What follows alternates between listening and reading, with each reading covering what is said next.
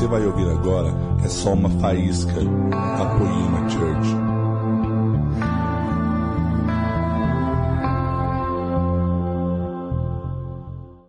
Aleluia. Gente, é tão incrível o que Deus está fazendo, meu Deus. Nós temos tantos testemunhos que às vezes nós temos que nos controlar para não contar muitos aqui, mas é incrível. Eu quero falar uma palavra para vocês nessa, nessa noite.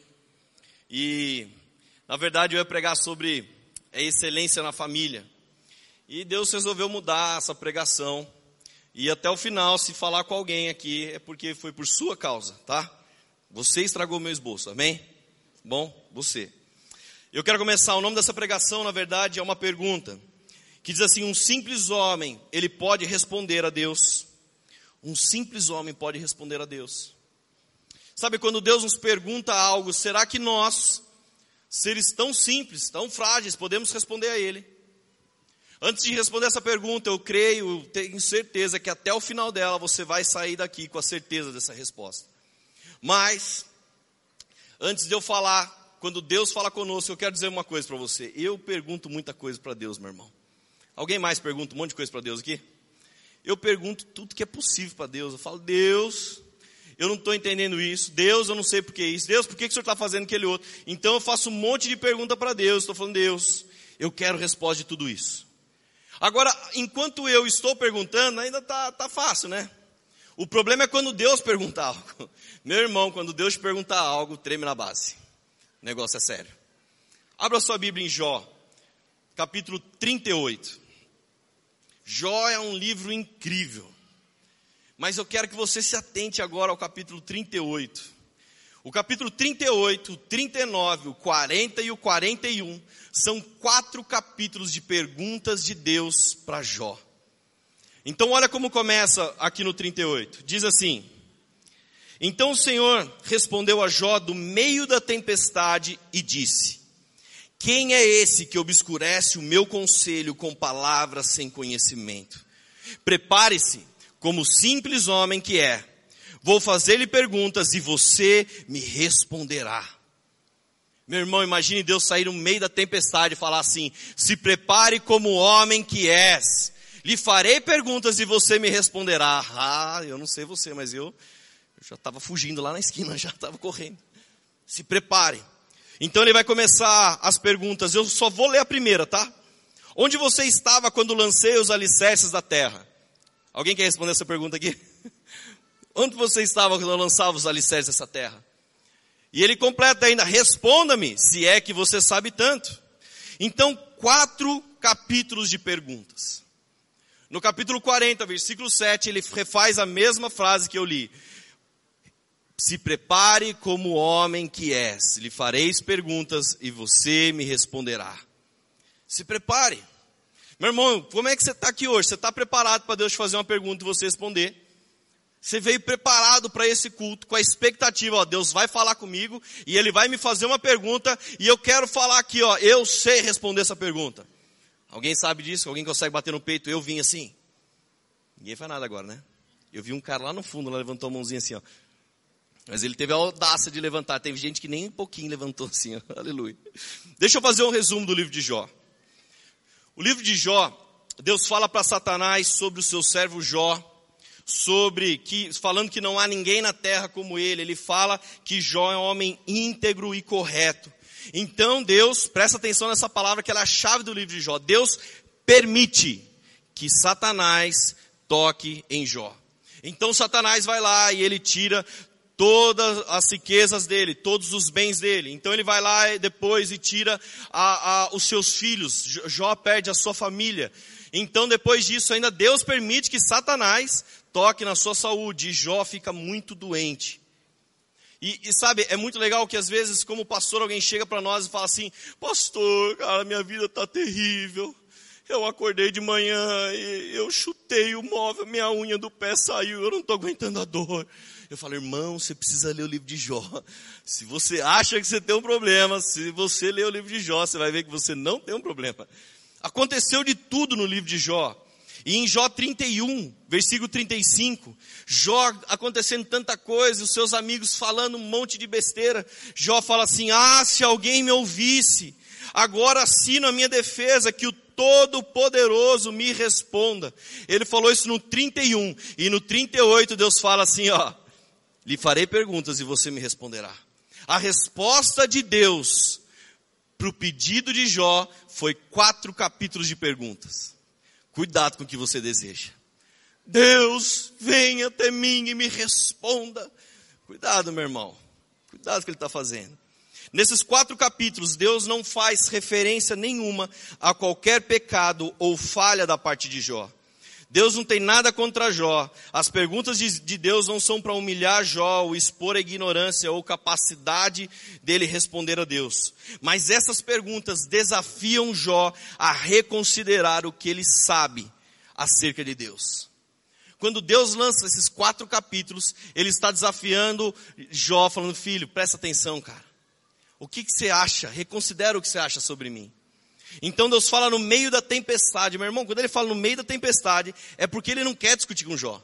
Ele não quer debater com Jó, então ele fala no meio da tempestade para deixar claro acerca do seu governo, o governo dele de todas as coisas, o governo do universo que está além da compreensão de Jó. Portanto, um simples homem pode responder a Deus? Vai guardando a sua pergunta aí para você. Um simples homem pode responder a Deus? Dos quatro capítulos, Jó não tem a resposta de nenhuma pergunta. Mas no 42 ele faz uma declaração. Jó 42, versículo 1, último capítulo do livro de Jó. Diz assim: Então Jó respondeu ao Senhor: Sei que podes fazer todas as coisas, nenhum dos teus planos pode ser frustrado. Tu perguntasses: Quem é esse que obscurece o meu conselho sem conhecimento? Certo é que falei de coisas que não entendia, coisas tão maravilhosas que eu não deveria, que eu não poderia saber. Tu dissestes, agora escute e eu falarei. Vou fazer-lhe perguntas e você me responderá. Gente, presta atenção no que Jó está falando. Meus ouvidos já tinham ouvido a teu respeito, mas agora os meus olhos te viram. Por isso menosprezo a mim mesmo e me arrependo no pó e na cinza quatro capítulos de perguntas. Eu não contei quantas perguntas Deus fez. Se alguém quiser depois contar, pode contar. E a resposta de Jó é falar: Deus, falei de coisas incompreensíveis para mim.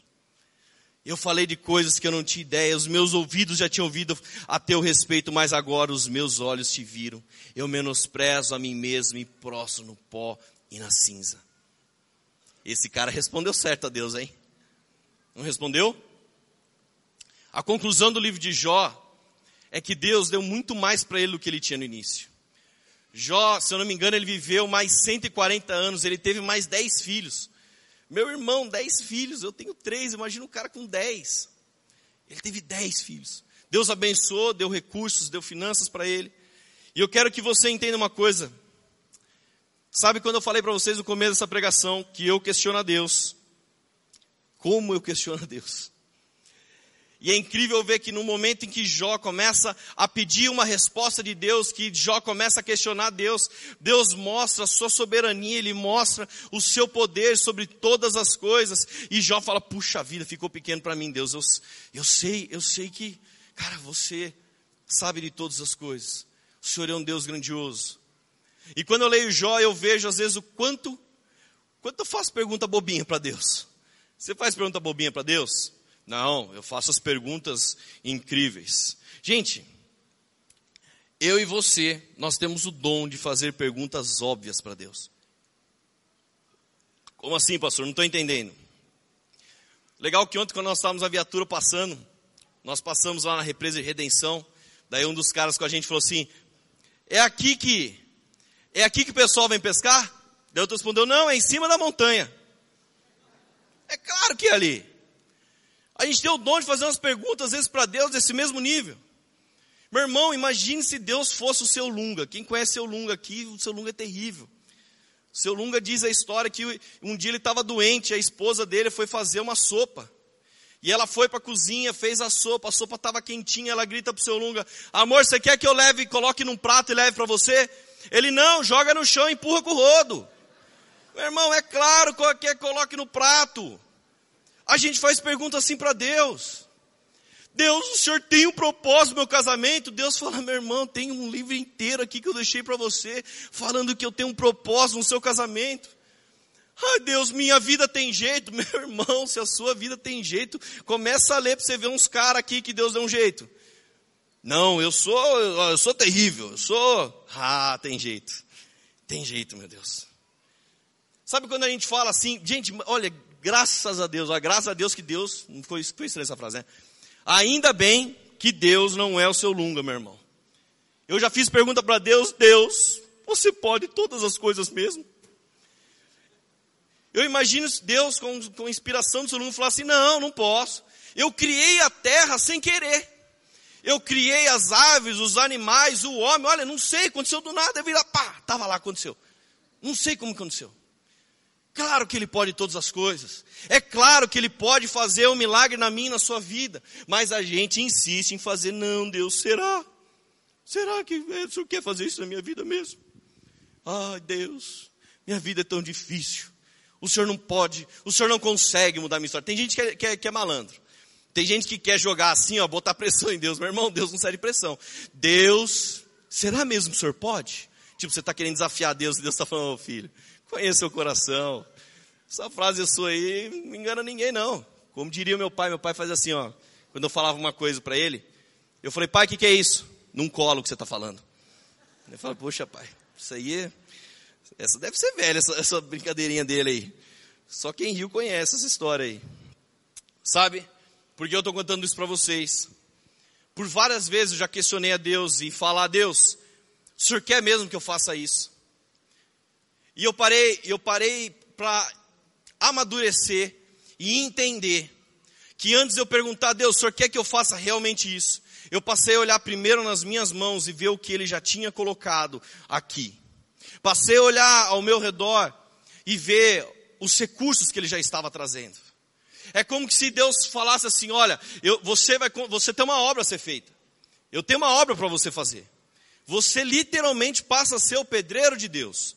Então você fala, Deus, o senhor quer que eu faça mesmo? Daí Deus te deu aqui nessa mão uma colher, na outra mão uma enxada, ele te deu o recurso, tem o cimento do seu lado, tem areia do seu lado, tem pedra do seu lado, e você está falando assim, Deus, o senhor quer mesmo que eu faça a sua obra? Daí se Deus fosse o seu aluno, fala, não, eu te dei enxada para você levar ela para passear na rua, dar uma voltinha.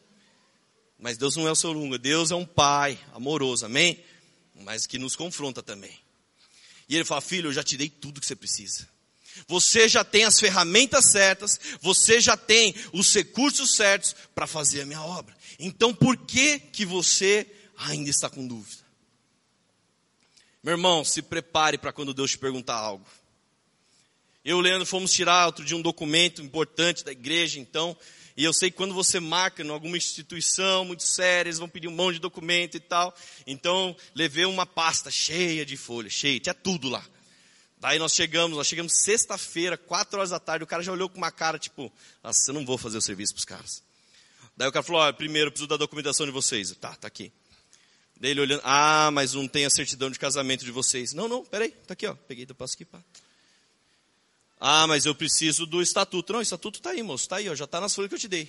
Ah, mas eu preciso do estatuto anterior, 2017. Não, moço, peraí, peraí, está aqui, ó. Peguei, tá, tá aqui. Ah, mas quando foi fundada? 2009. Ah, eu preciso do estatuto de 2009. Não, está aqui também, peguei, tá. Daí o cara com aquela cara assim, né? Que mais que o cara tem aí? Daí ele falou assim, ah, mas tem um problema. Tem um problema, tem um problema. Nessa hora eu falei, essa hora ele, acho que ele falou, ah, agora eu tenho o zap aqui, né? Todos esses documentos aqui, ó, precisam estar digitalizados. Me passa o seu e-mail, porque está tudo pronto aqui no celular. O cara falou, não é possível, velho. Se o cara pedisse a nota fiscal da camiseta que eu estava usando, eu levei a nota fiscal. Eu falei, tá aqui, ó. Você quer a nota fiscal também? Tá aqui. Tá... Ah, tô pronto, preparado.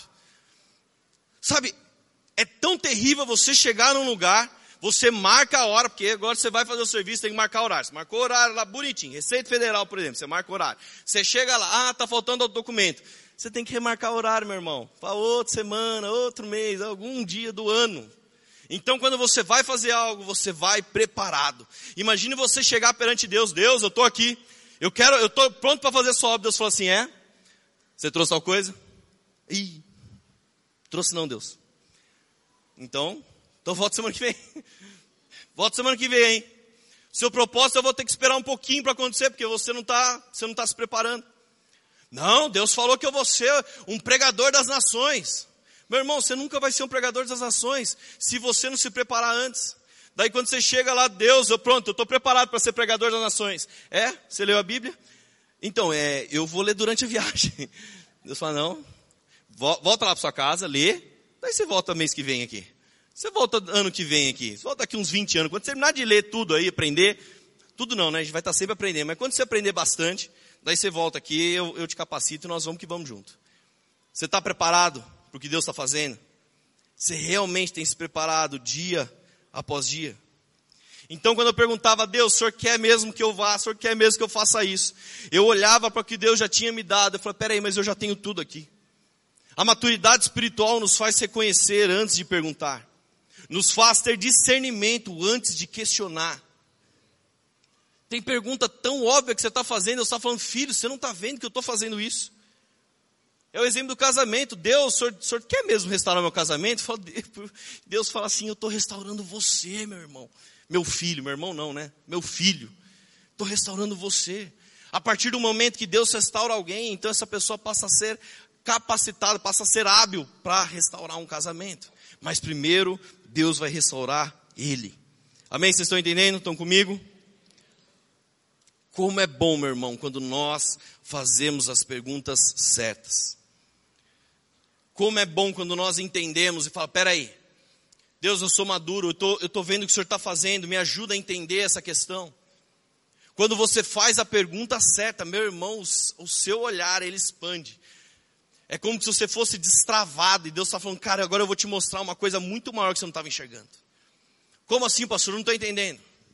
Meu, se alguém está trabalhando, se alguém está no seu trabalho e faz a pergunta para Deus, Deus, eu não aguento mais trabalho, eu, eu quero sair daqui, eu posso sair daqui?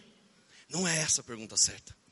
A pergunta certa é: Deus, qual propósito falta eu cumprir no meu trabalho para eu poder sair para outro? Essa é a pergunta certa. Ah, Deus, eu não aguento mais a minha esposa, Deus, eu quero, eu, eu quero me separar. Me ajuda, como é que eu me separo? Essa não é a pergunta certa.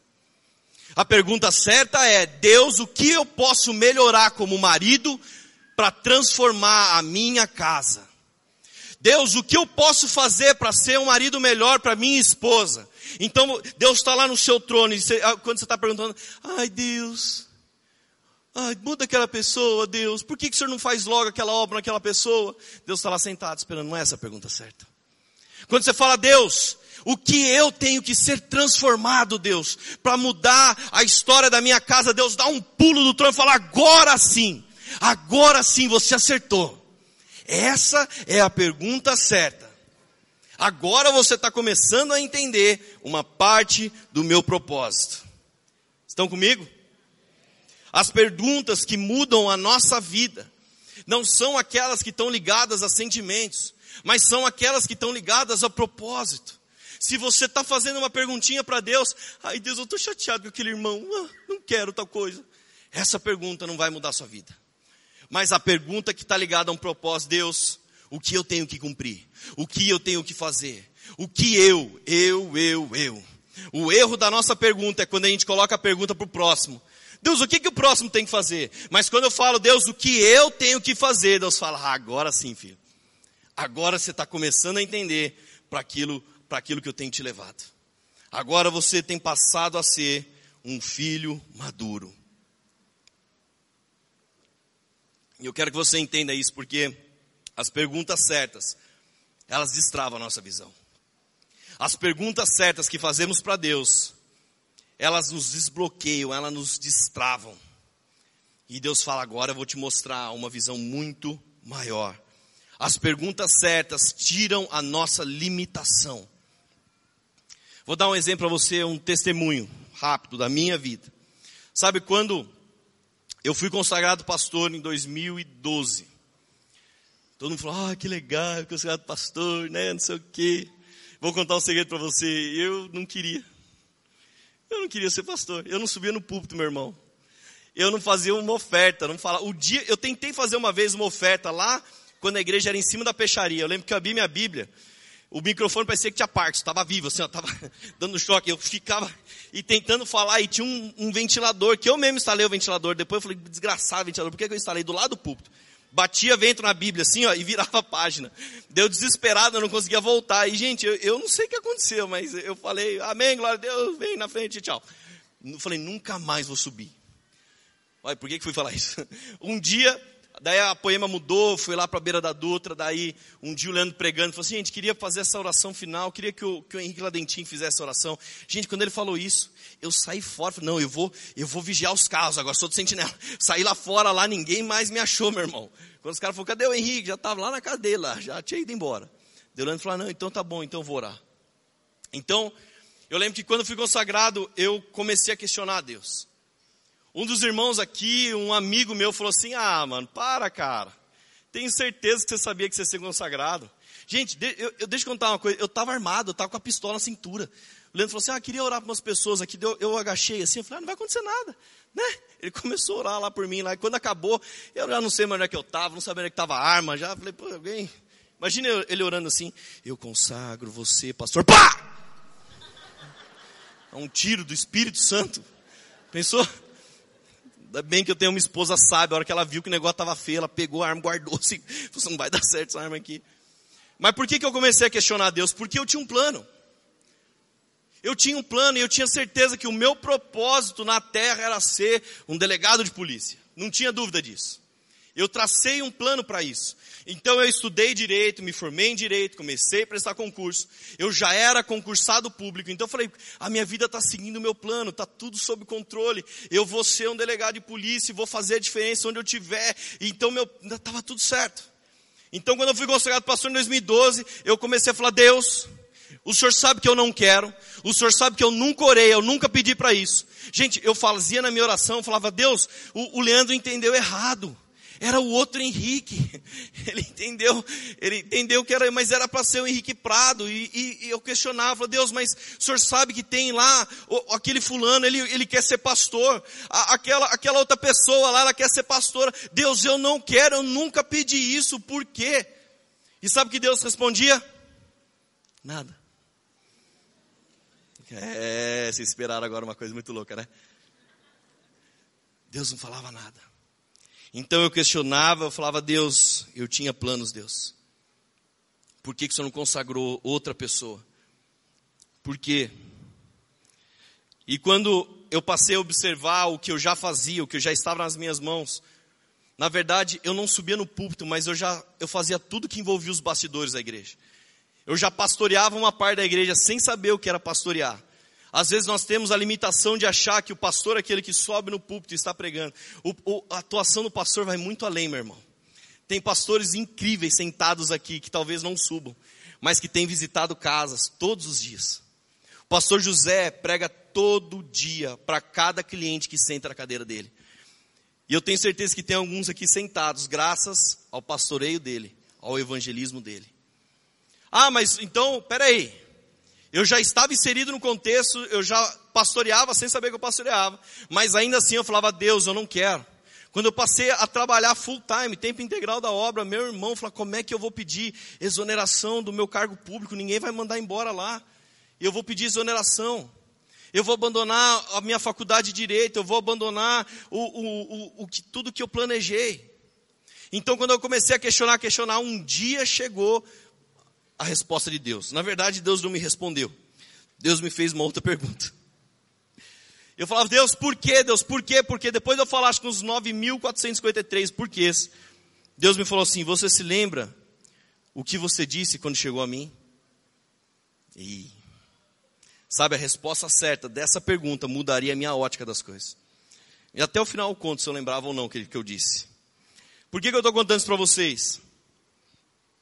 Para vocês terem uma ideia, é muito difícil é, nós sabemos a quantidade exata, mas existem muitas e muitas perguntas na Bíblia. O hebraico e o grego não usavam pontuação, então é muito difícil saber o número exato, mas alguns teólogos, eles chegam a um consenso que exista 3.300 perguntas na Bíblia. 3.300 perguntas. E sabe, eu, eu vejo que nas perguntas que Deus faz existem chaves. chaves para destravar realmente a nossa visão e a nossa ótica. Mas antes de falar das perguntas de Deus, você sabe qual foi a primeira pergunta que houve na Bíblia? A primeira. Primeira pergunta que houve na Bíblia, Deus falando para Adão: onde você está? Não. A primeira pergunta na Bíblia foi de Satanás. A primeira pergunta, abra sua Bíblia em Gênesis 3, versículo 1.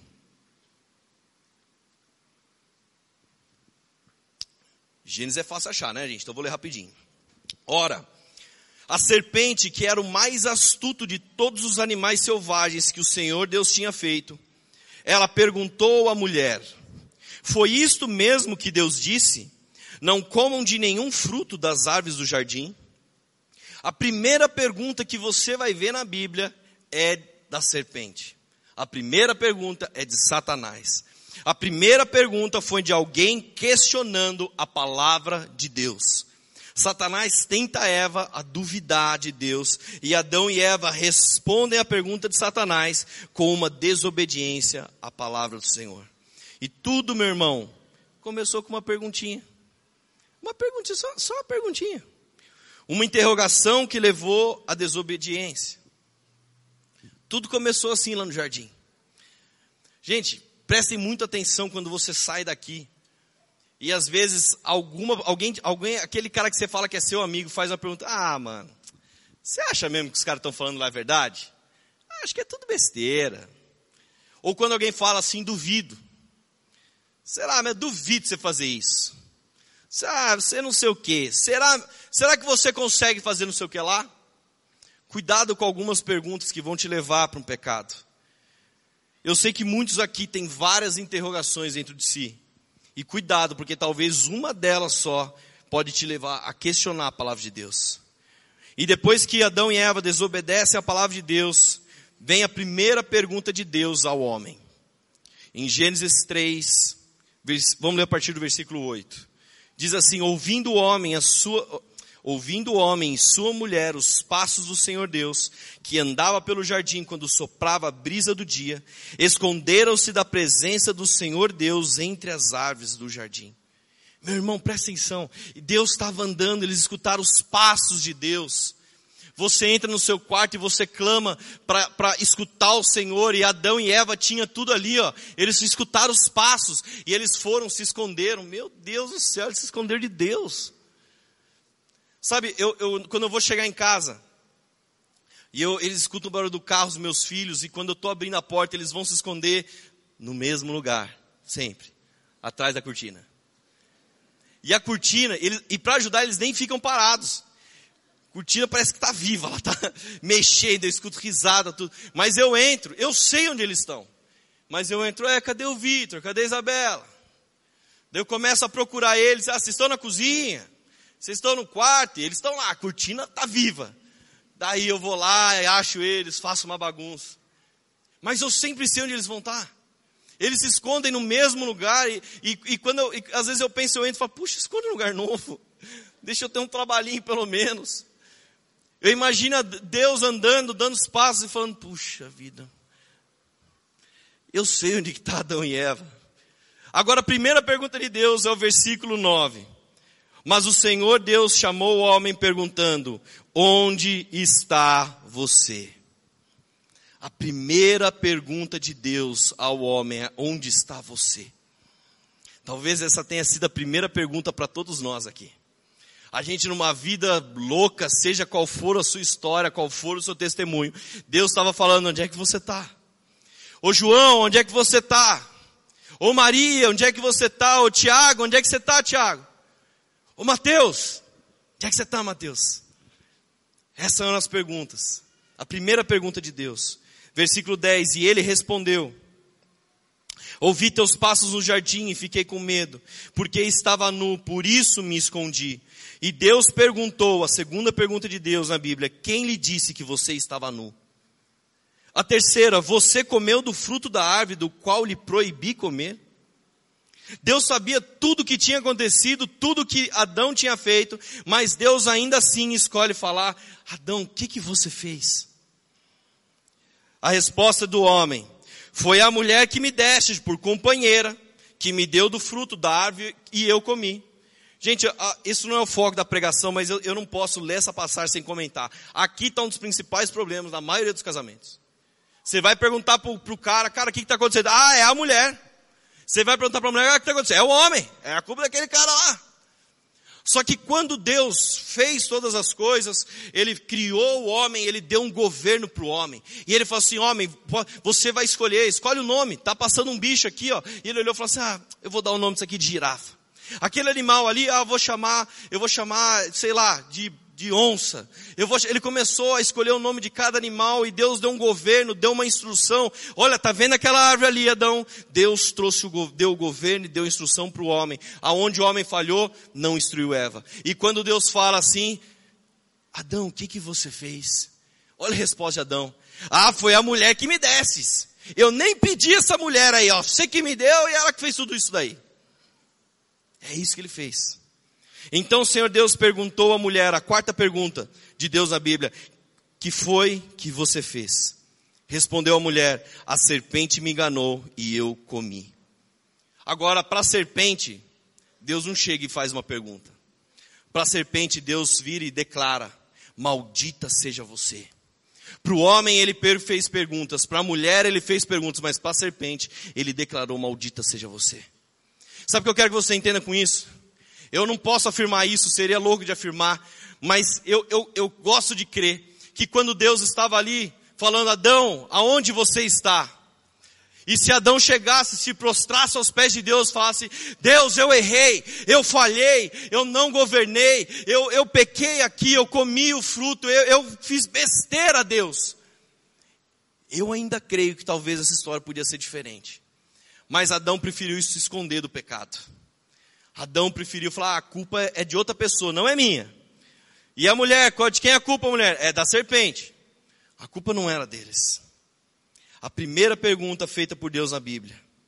É claro que Deus sabia exatamente tudo o que tinha acontecido. Então, quando Adão, ele, ele não somente se esconde, mas ele se esconde com o seu pecado. Ele não conseguiu levar o seu pecado aos pés do Senhor e falar: Deus, eu, eu falhei. Quantas vezes nós tentamos nos esconder de Deus, meu irmão? Eu não sei você, mas já teve dia que eu, eu fiz igual as crianças. Eu entrei atrás da cortina e pensei, Deus não vai me achar aqui. E como eu disse, ainda bem que Deus não é solunga, porque você vai falar, ah, você acha que eu não sei que você está atrás da cortina? Ele, ele espera eu falar, Deus, eu estou aqui, ó. Eu estava me escondendo. Eu estava me escondendo, mas eu quero, Deus, o meu pecado é esse, Deus.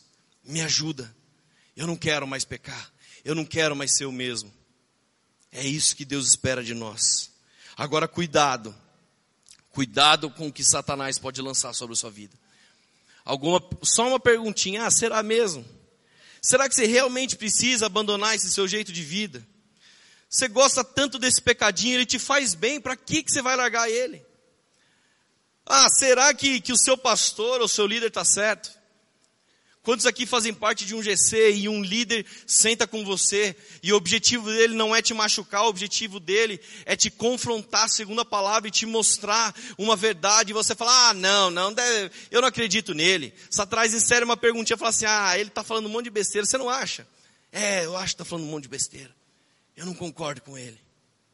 Sabe, se Satanás quer lançar uma interrogação, é porque ele quer te afastar das promessas de Deus, dos propósitos do Evangelho.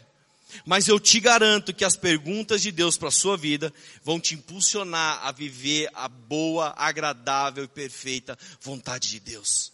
As perguntas que Deus nos faz, meu irmão, não é nem, elas nem te impulsionam, elas te dão um chute mesmo, falando, filho, vai, meu irmão. Quando Deus te perguntar algo, ah, mas Deus nunca me perguntou, Ele vai te perguntar alguma coisa até o final desse culto aqui. Eu creio nisso. E meu irmão, se você conseguir responder a pergunta de Deus, se você entender o que Ele está te falando, você não vai sair daqui o mesmo. Amém?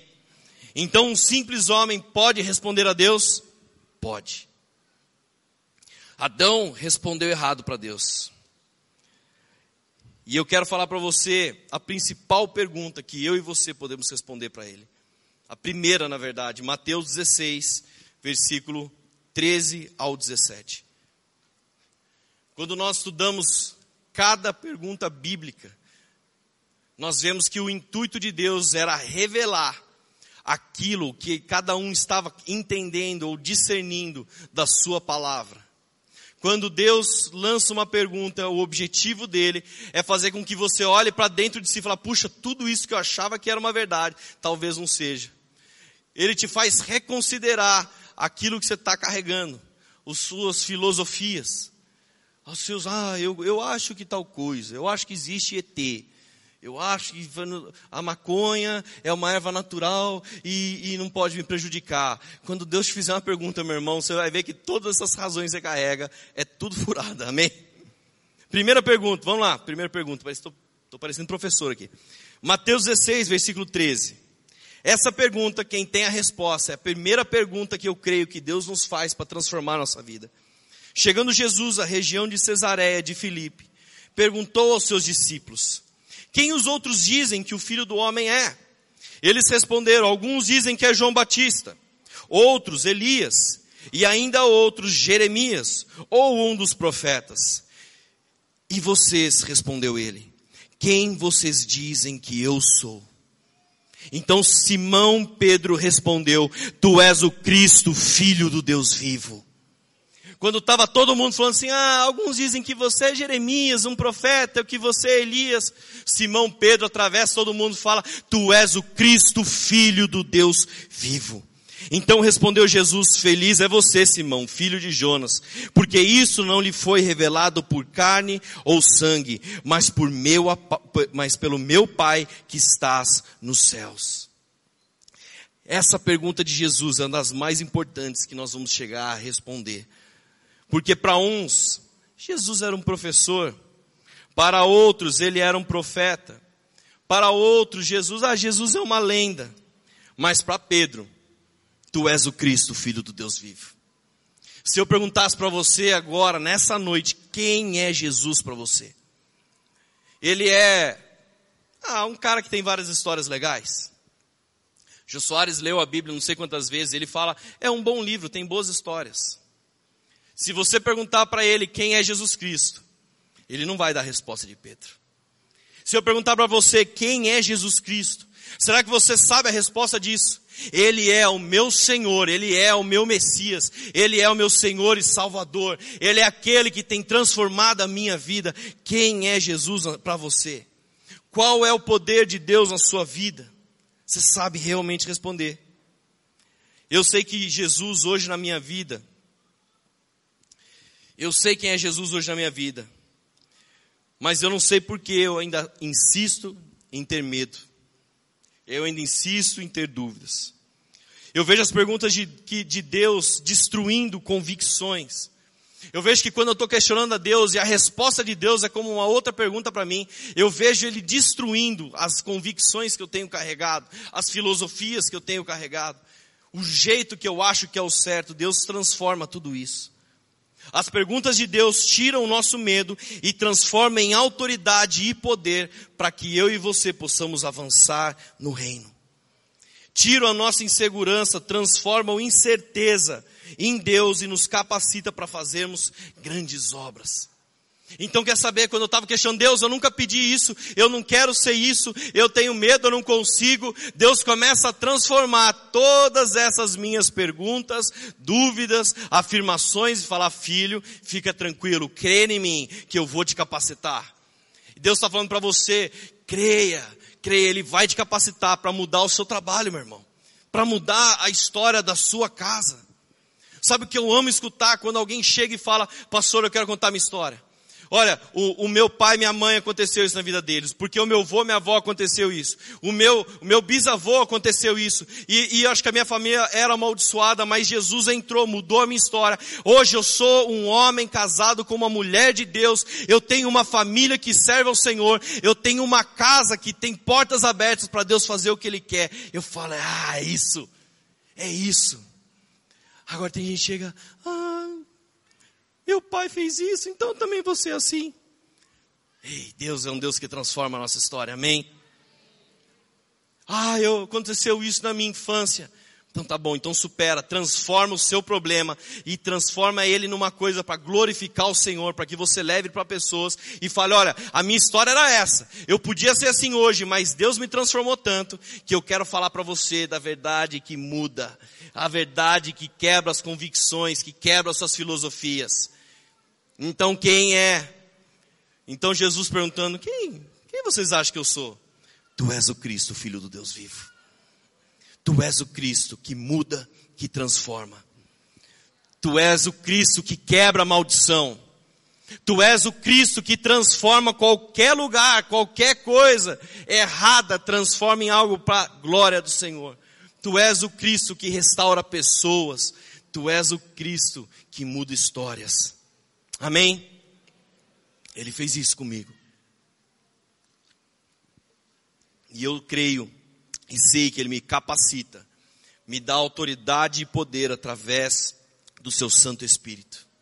Então minha pergunta hoje não é por que Deus? Por que isso? Por que aquele outro? A minha pergunta para Deus é: Deus, o que eu tenho que fazer? Deus, aonde eu tenho que ir e o que eu tenho que fazer? Em 1 Reis 19, eu gosto muito dessa história.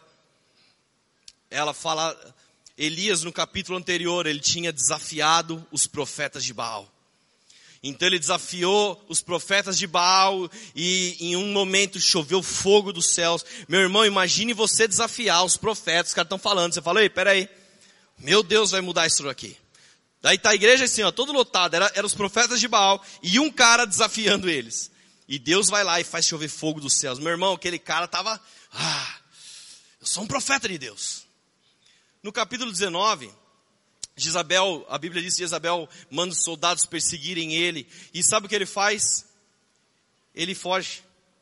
Mas peraí, cadê o profeta que desafiou todo mundo? Ele foge, ele vai para o deserto, de repente ele acha uma caverna lá, ele se esconde na caverna. E sabe o que eu amo? A pergunta que Deus faz para Elias.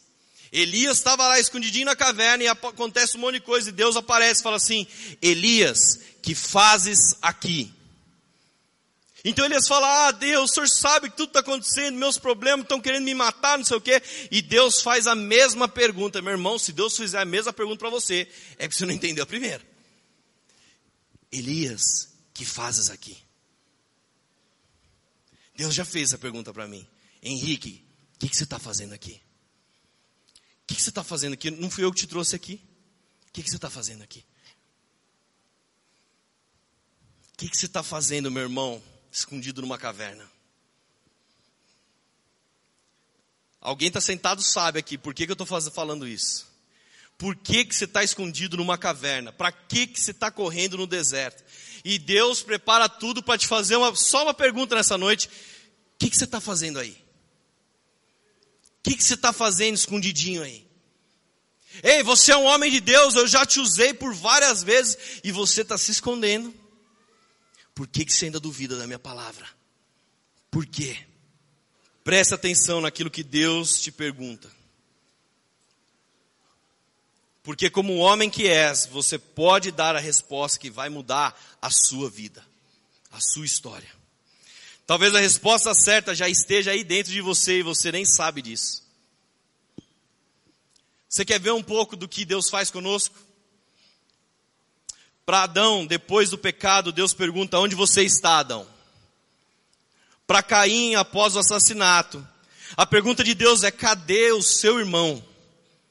Para Abraão, antes de Isaac nascer, Deus pergunta: por que Sara está rindo? Existe algo difícil que eu não possa fazer? Para Jacó, ah, Jacó. Jacó, depois de muitos anos falsificando a sua identidade, sabe qual a pergunta que Deus faz para Jacó? Qual é o teu nome? Para Moisés, após o sentimento de incapacidade, Deus pergunta: O que você tem nas suas mãos? Para Josué, após assumir a liderança do povo, Deus pergunta: Não fui eu que te enviou? Para Isaías, devido à escassez de seus servos, de servos disponíveis, Deus pergunta: A quem enviarei? Para Ezequiel, no vale de ossos secos, todos esses ossos nesse vale poderiam passar a ter vida. Jesus pergunta para Nicodemos, que não entendia o que é nascer de novo. Ele pergunta: "Você é mestre em Israel e não compreende essas coisas?" Para o cego Bartimeu, que clamava desesperadamente por Jesus, ele pergunta: O que quer que eu te faça? Para os discípulos no barco durante a tempestade, por que são tão medrosos e não têm fé? Para a multidão que escutava no Monte das Oliveiras, por que vocês me chamam de Senhor e não fazem o que eu mando? Para a mulher adúltera, após ter sido humilhada publicamente, aonde estão os teus acusadores?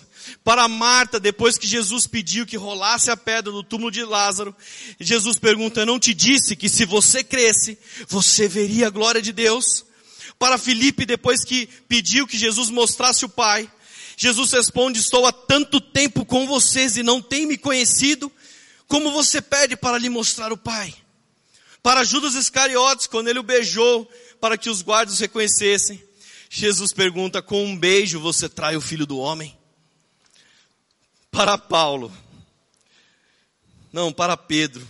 Após ter negado Jesus por três vezes, Jesus pergunta: Você me ama? Para Paulo, que perseguiu por muitos anos, quando ainda o seu nome era Saulo, Jesus pergunta: Por que me persegues? E talvez a, prim... a melhor pergunta que eu vejo foi a pergunta para Maria Madalena. Após ela ter encontrado o túmulo vazio, Jesus pergunta: Por que você está chorando? Deus nos questiona. Deus nos questiona para ver se temos convicção daquilo que temos declarado com a nossa boca. Qual pergunta Deus está te fazendo hoje? Lembre-se quando eu disse dos meus questionamentos para Deus. E Deus me falou assim: Você se lembra o que você disse quando veio até mim? E aquilo passou o filminho na minha cabeça. Eu um dia, num retiro de carnaval em 2009, eu me prostrei e falei, Deus, eu entrego a minha vida a Ti, eu entrego os meus planos a Ti. Eu entrego, Senhor meu Deus, os meus sonhos a Ti, a minha vida é Sua. Quando eu declarei aquilo em 2009, quando eu questionei Ele em 2012, Ele falou assim, você esqueceu o que você disse há três anos atrás? Os meus planos são maiores do que os seus. Os seus projetos podiam ser bons, mas os meus são incrivelmente melhores. Então se prepara. Se prepara como simples homem que é, porque eu lhe farei perguntas e você me responderá.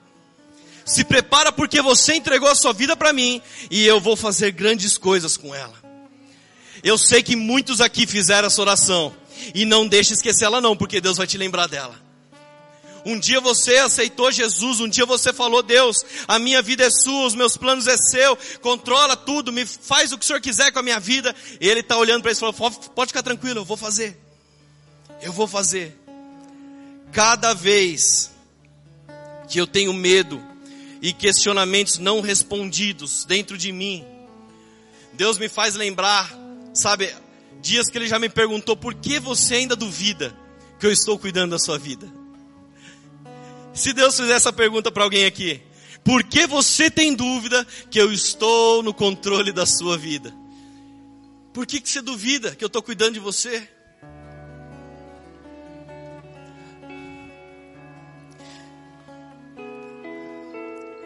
Sabe, eu ia pregar sobre a excelência da família. E quando Deus começou a falar dessa palavra, eu sei que era para pelo menos, pelo menos uma pessoa que questionou a Deus essa semana inteira. Questionou a Deus essa semana inteira. E quer que eu fale coisa para você? Deus não te respondeu nada. Mas Ele falou tudo hoje com você. Se você está duvidando do propósito de Deus, de uma coisa que Ele colocou sobre a sua vida, Ele vai restaurar os seus sonhos hoje, falando: Eu estou no controle da sua vida. Ele salta do seu trono e fala: Filho, responde a minha pergunta. Faz a pergunta certa para aquilo que eu tenho para a sua vida, que eu vou expandir a sua ótica, que eu vou destravar a sua visão limitada e vou colocar em você cada sonho e cada promessa de uma forma clara. Senhor, em nome de Jesus, a cada um que está aqui, Senhor meu Deus, eu sei, papai, que às vezes é difícil. Às vezes a nossa luta é tanto que a gente duvida que o Senhor realmente pode todas as coisas. A gente questiona a sua soberania, Pai. Assim como Jó, numa vida de tanto caos, ele te questionou. No final, o Senhor mostrou que o Senhor estava no controle de tudo. E Pai, eu peço, Eu clamo, Jesus, a cada um aqui que chorou nessa semana, a cada um aqui que falou, Deus, você me esqueceu. Deus, por que que essas coisas acontecem só comigo? Jesus vem sobre eles.